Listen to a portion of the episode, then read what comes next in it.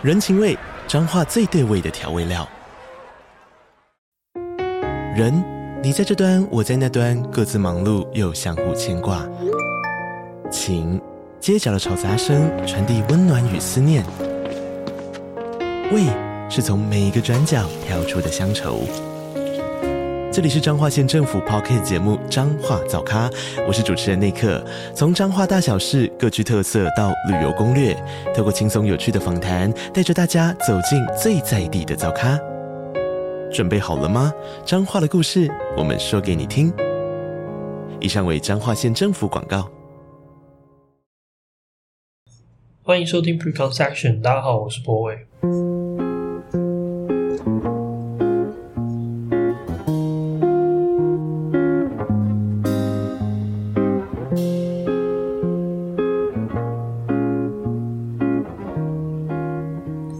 欢迎收听今天的节目，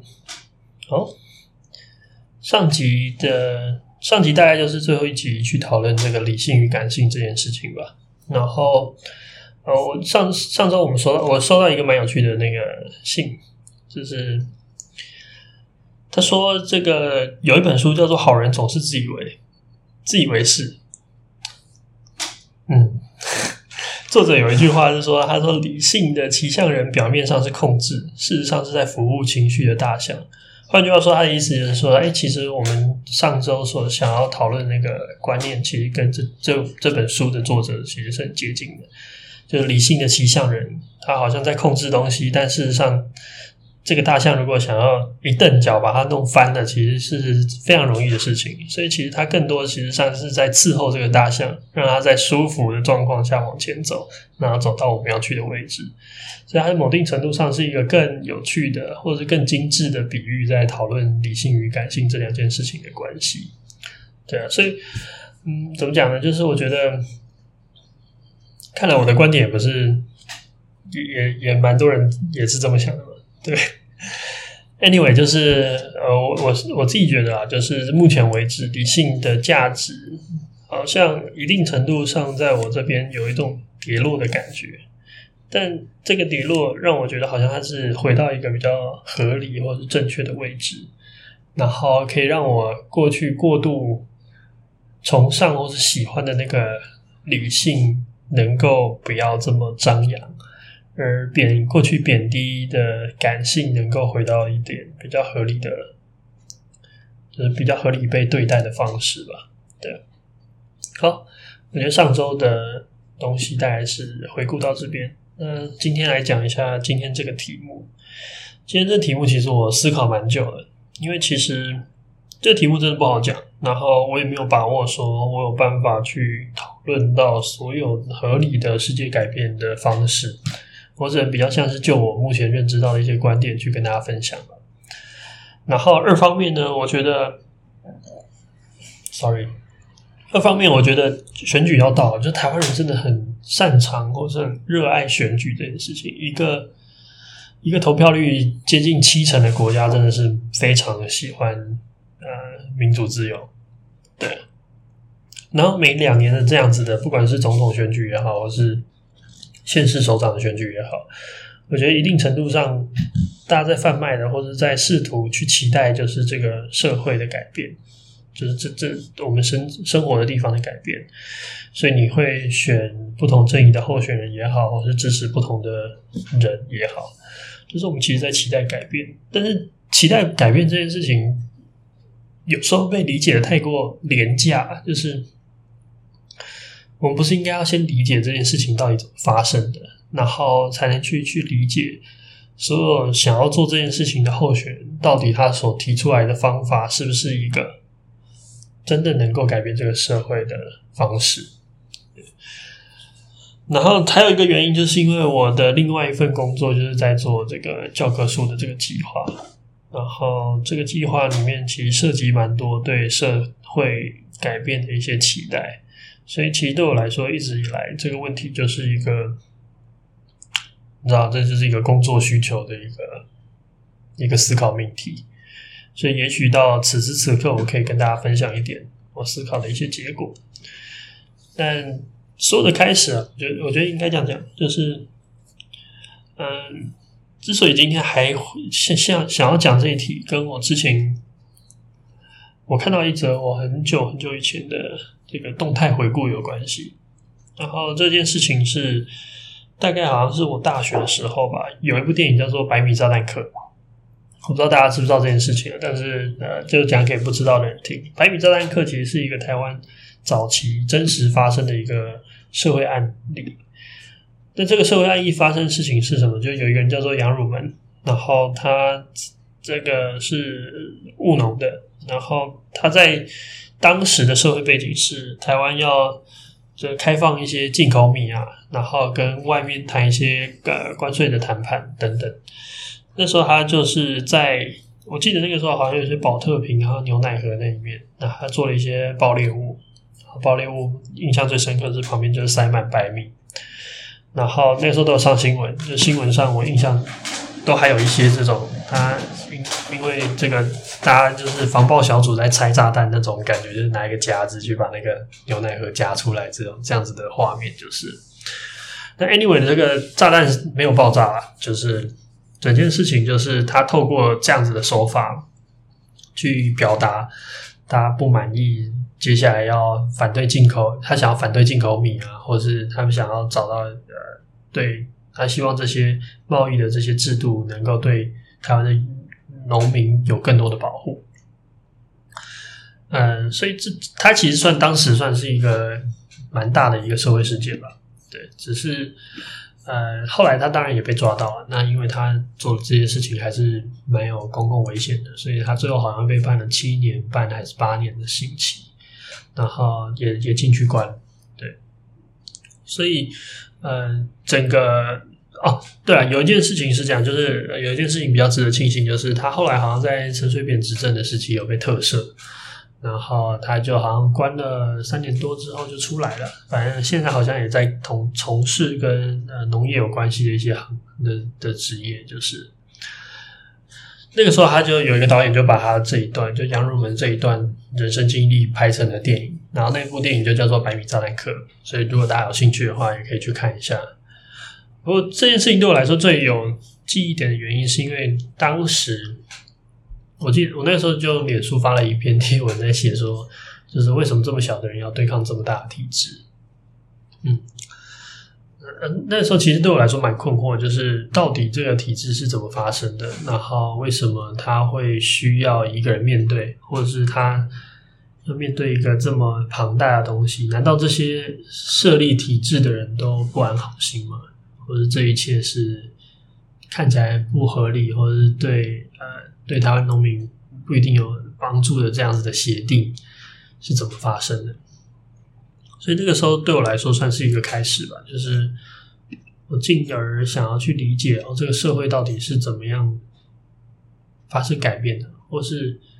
怎么改变到如此变得可能有点不受控，或是没有办法掌握的状况，会让这么糟糕的事情发生。所以那个时候我就。我觉得算是开启了这样的思考吧，就是对我来说，这件事情是一个还蛮有记忆点的一件事。好，呃，我觉得在思考这个社会如何改变这件事情，其实最常见的一个谬误，大概大概就是来自于这个我们小时候怎么学历史的这件事情来的。因为历史很容易，应该说历史课不可能真的巨细靡遗的上。就是历史老师也没那么多时间，我们也没那么多时间学，呃，所以很多时候我们会把很多事件跟它的结果变成一个很单纯的因果关系。但事实上，很多时候这些因果关系都比你想象中复杂，它应该有更多的条件、更多的原因放进来，才会有办法论述导致这样的结果。那事实上，我们可能呃在学习的过程之中都。过度简化了这一切，通常都是让它变成好像在某一个行为或者某一件事情发生之后，然后一切才开始改变。嗯，当然，现在我们可以理解这件事情是非常不合理的事。比如说，呃，我觉得最印象最深刻的事情，其实就是那个林肯解放黑奴这件事。就我不知道大家在自己心目中觉得林肯解放黑奴的原因，是因为他善良的。百分之百是因为他善良的这这件事情是什么时候才呃才被打破的？我印象中，我自己好像是一直到国中还是高中才哎意识到，好像没那么单纯，就是这件事情好像不是一个这么你知道这么简单，就是因为他是一个善良的好人，所以这件事情会发生。就回看那一段美国历史哦，其实它跟南北的南北的经济发展的状态差异很有关系。那时候呃，北方的工业化的状态已经非常非常呃。非常有规模了，然后南方还是用人力采收的，所以它也跟南北之间的这种势力的状态有关系，然后也跟联邦政府一样与地方政府的关系的的状态也有关系。所以其实林肯不是单纯的觉得这个，他也不是单纯的善人，但是我不是说他不是好人，我的意思是说这些因素都占了非常重要的决定性因素。但是我们可能过度的简化它，有一种英雄主义的谬误。我会认为一些事情是一件事情，或是一个人，他只手遮天的造成这一切。在我现在看来，这所有有关这种过度简化，或者是故故意远离复杂的呃解释方式，都是小孩子的这种寓言故事等级才会有的。就这个世界这么简单，只有在小孩子的世界里面才会发生的一种状况。所以，我们小时候最常认知到的改变世界的方式，其实是一种过度简化的结果。然后，可是这也是一个很大的问题，就是我们常常因为这样子的认知结果而去，就是我不知道这样子的事情为什么会这么普遍。但是，譬如说，我们还是很容易相信某一个候选人会带来改变。或者是决定性的改变，嗯，我没有要指哪一哪一边的候选人，但是我想要讲的事情是，呃，任何候选人单纯的让你觉得选上他这件事情就会变好，或者就会改变，是每一个候选人都希望发生的选举策略。但是，我觉得大家应该也要有足够的这个思辨能力，知道这这件事情不管是谁讲都是不可能的。对，就是不会是一件这么简单发生的事情，对啊。那我我觉得这这就跟这个，譬如说，呃，偶像崇拜也好，或者是嗯，我们认知到的这种，哦，我觉得去去用一种很简单的概念，然后把人跟这个概念去做一种包装，它都是本质上都是一种过度简化这个世界的。产生的一种谬误，好，所以这部分我就讲到这边，就是英雄主义的谬误，应该大家是可以理解的。那接下来往下讲，就是下一个对我来说是冲击比较大的，就是亚当·斯密特他有，就是亚当·斯密啊，就是呃翻译好奇怪，亚当·斯密有一有一个论调叫做，他觉得他特别反对一种人，叫做系统人。就是 man of the system，他说这个系统人就是跟我们今天说的那种体制内的人有一点关系。他，但是他主要想要说的是，他这种人把这个社会视为一种系统，然后自己有一个非常宏大的计划，然后他想要用这个宏大计划针对这个系统进行单方面的改造。然后在亚当斯密的论点里面，他觉得这种人犯了两个错误。第一个错误就是。他觉得他自己的系，他很容易被自己的这个伟大的这个计计划所迷惑。凡是不符合他的经验、理论模型的信信那个讯息，他都会忽略。所以他有可能最后自己创立出来这这样子的系统，并不是一个真正符合现实世界状态的系统，而是他透过一个他的喜好或者他的认知偏差筛选出来之后的一个结果。所以最后可能最后他所有的政策也不一定能够达到自己，你知道自己想想象的结局，甚至会有反效果。然后第二个错误，他会觉得，所有他这样子的系统人会把所有人视为自己计划的棋子的一部分，他会认为自己只要制定一个美好的目标，所以任何人就可以。被他操弄，或是人就会透过一个理性的选择，或是一个合理的选择，往他所设定的目标前进。但事实上，每一个人都有自由意志嘛，所以每一个人都有自己的欲望，都有自己的梦想，所以不可能有人真的每一个人都可能老老实实的走你想要走的方向，所以基本上这件事情都不可能。所以你看，你这个亚当·斯密针对这个系统人的批评，就很好的去解释他后来会为什么会提出这个看不见的手，就是市场机制理论，因为他根本就不相信这些东西，他觉得一切就是大家凑起来的结果，他觉得这才是最合理。那这件事情对我来说打击蛮大，因为其实在我不去，我还没去理解这件事情之前，我一直以来，我觉得，我觉得某定程度上，我就是这种类系统人的思考方式，因为。首先，你已经放弃了最简单的理解世界改变的结果。接下来，你当然要构建一种系统的方式去来涵盖这种复杂。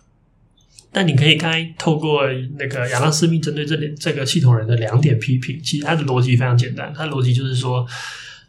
第一个就是你会有喜好偏差，然后这个偏差会妨碍你构建出一个最合理的系统模型。我觉得这件事情倒是某定程度上。也许可以被解决，就是你要杜绝那样子的偏差，把所有的系把把所有的资讯都列入考虑，这是一种思考方式。然后另外一个偏差的来源就是把所有人想得太一致，或是把所有人想象的理性。那其实跟上一集的那个内容有点关系。其实大部分人不理性，或者说百分之九十以上的人不可能是理性的，甚至呃，当然也区分时刻，大部分的时候。人也不该也不能够永远保持理性，对，所以在这个前提之下，他可能亚当斯密就非常鄙视那种啊制定什么计划啊，然后想象这件事情能够往这个地方水到渠成这样子的一个过程。那其实他这段批评对我来说打击的原因很大的原因，就是因为他某定程度上就是指责了我一开始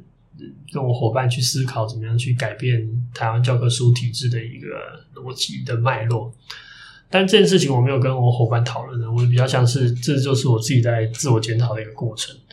那其实本质上最大的点会在于是，呃，他想象一个巨大的复杂，然后那个复杂是超乎人能够处理的极限。我觉得这样子的思考点其实也蛮合理的，因为一定程度上你可以想象得到，就是呃，这个社会所发生改变的变因或者变数其实非常巨巨呃非常多。然后在这样子的变数的复杂下，我们能够真正能做到好好计划这件事情，其实真的有点超乎人能够处理的范畴。所以，其实我说有有，我记得有那种科幻电影在讲，他去你知道计哦，我知道那个什么呃，《西部世界》，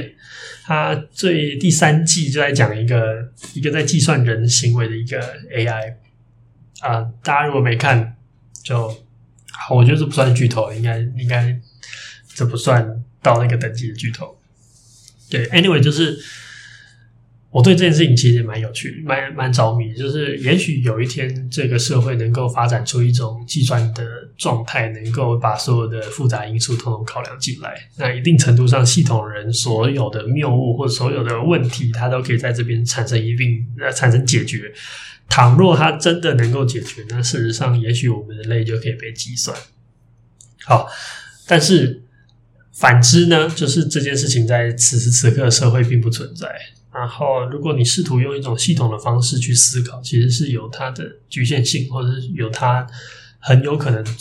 有问题的地方，或者是有可能走偏的地方，是非常有可能发生。对，所以这其实对我来说，就是有一个很大的。提醒吧，就是原来我过去所想象的一些改变的行为，它必须，它必须要再更复杂，然后那个复杂可能不是我此时此刻能够碰触的范畴。对，所以后来我比较买单的一种世界改变的方式，是一种，嗯，其实也是亚当斯密说的，他在讲的事情就叫做涌现。那涌现这件事情，用一个比较好理解的方式，就是我觉得它就是一个众人习惯的结果。呃，用比较白话一点的方式，就是说，哎，比如说今天，呃，每一个人都开始习惯某一件事情，然后最后慢慢的、慢慢的，你会发现越来越多人加入，你可能也没有办法找到一个具体改变的时间或发生的时间点，但它就发生了。讲一个最简单的例子啊，就是我觉得我比较有体感的例子是，嗯，有一阵子我我周围的人们就开始梳油头。我不知道大家有没有这个这种体感跟印象，就是开始台湾开一些理发厅，然后这个理发厅是针对男性的，然后这个他也只只干一件事情，就是他就是帮你剪油头，然后帮你剪短，然后梳成油头。That's it，就是他所有他所有的发型就是一一种，你就来他就把你变油头，来就把你变油头这样。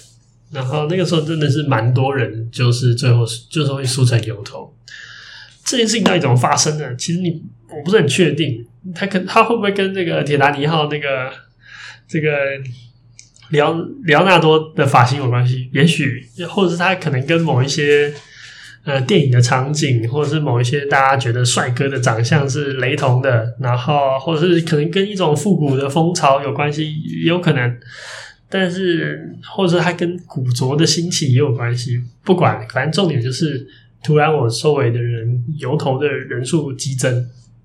所以这件事也蛮有趣。就是如果你生活周遭是这种，你知道比较爱打扮自己的男生多一点的，你可能对这样这样子的现象的发生，你会比较早有知觉。反之，就如果你可能周围都是一些比较不爱打扮或者不在意外表、是发型的状态的男生，你可能对这件事情一点非常无感。但是确实啊，当时譬如说有这样子的理发厅的出现，或是越来越多人剪油头这件事情，某一定程度上它就是一种涌现的结果。我们好像习惯，或是觉得这件事情应该这样发生。再讲一个比较可能，嗯、比较鲜明的例子，就是呃，正式场合必须戴帽子。然后，可是以前呢、啊，就是以前的这个什么，以前的一百多年前的这个社会习俗，会认为有正式场合你必须要戴帽子，所以会有这种脱帽啊，或者是这样子相关的仪式出现。可是现在已经几乎没有人戴帽子。但你有想过有人去宣传说啊，其实可以不用戴吗？好像也没有发生这件事情。就是这个社会或这个世界里面。开始逐渐习惯正式场合也不一定要戴帽子，以及以及到现在，大部分人都没有戴帽子这件事情，在这一百年一百多年之间，这个社会习俗就已经改变了。但是有人下这个决定吗？好像也没有。然后最后大家就接受了，所以这个这个过程其实是一个缓慢，然后渐渐习惯的东西。然后这个习惯就变成是一个很重要的一个过程。所以。整件，所以这这是我目前觉得啊，就大部分的时候，这个社会发生改变的一种比较外显的一种状态，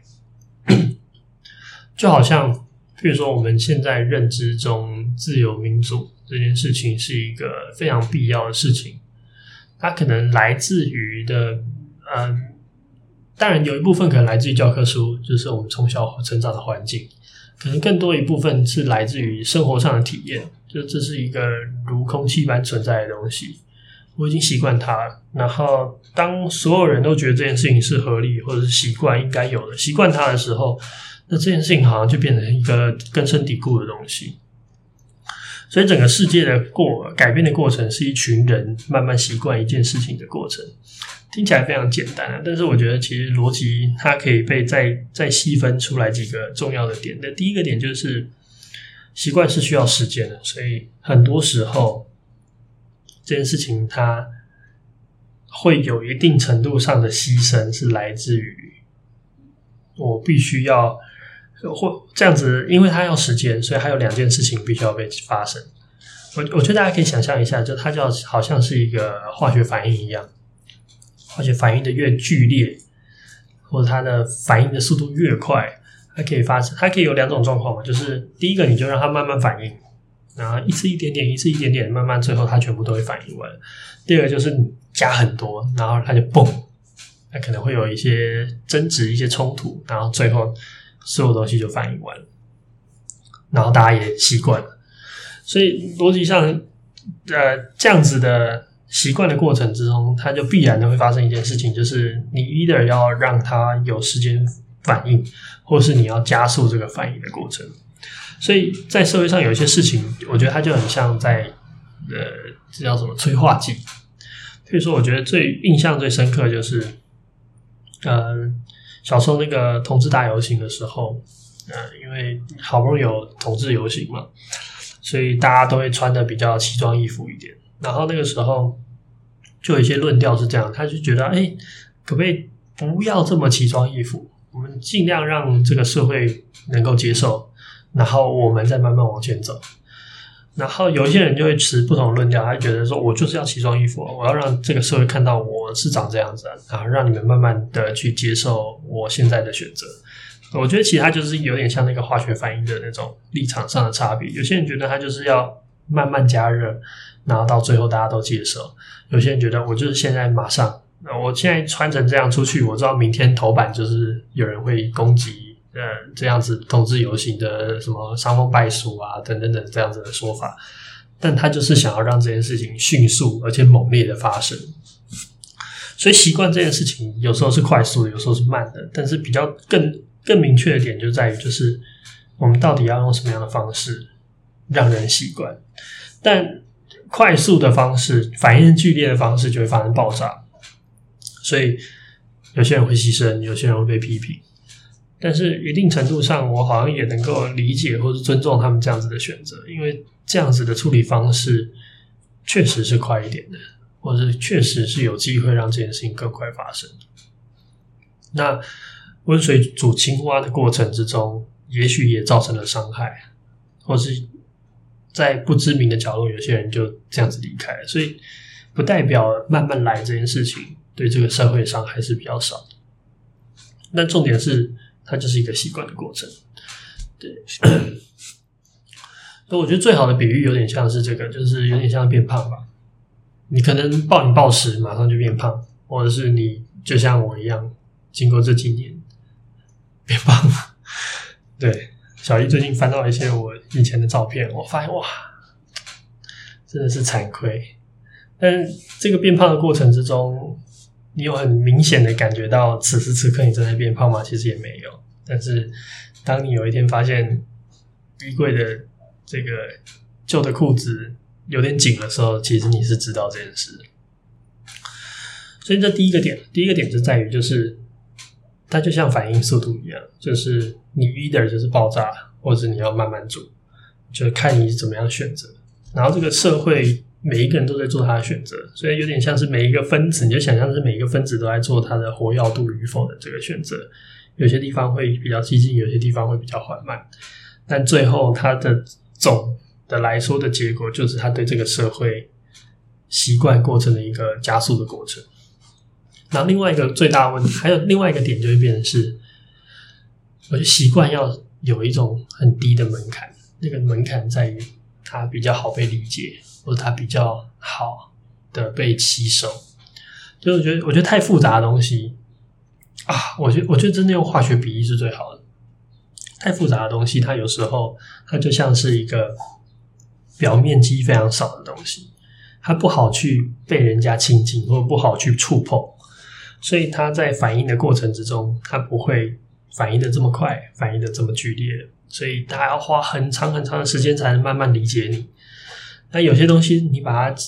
变得简单、变得轻轻易的时候，甚至它包裹在一些娱乐或者是幽默的范畴里面的时候，其实大众是更好理解。所以习惯某定程度上就是，它就是一个化学反应。然后，如果你希望这个社会慢慢接受这个东西，那你你根据你能够接受的时间，然后你想要处理的手段，或他理解的内容。你当然可以设定不同的东西，然后让这个世界慢慢的去接受或者习惯你，然后最后就像涌现一样，我们可能可以期期待某一天大家习惯一些你觉得天经地义的事情，那我觉得这就是社会发生改变的方式，对啊，好了，那大概讲到这边，那选举将近，希望大家能够选自己喜欢的候选人。大家晚安。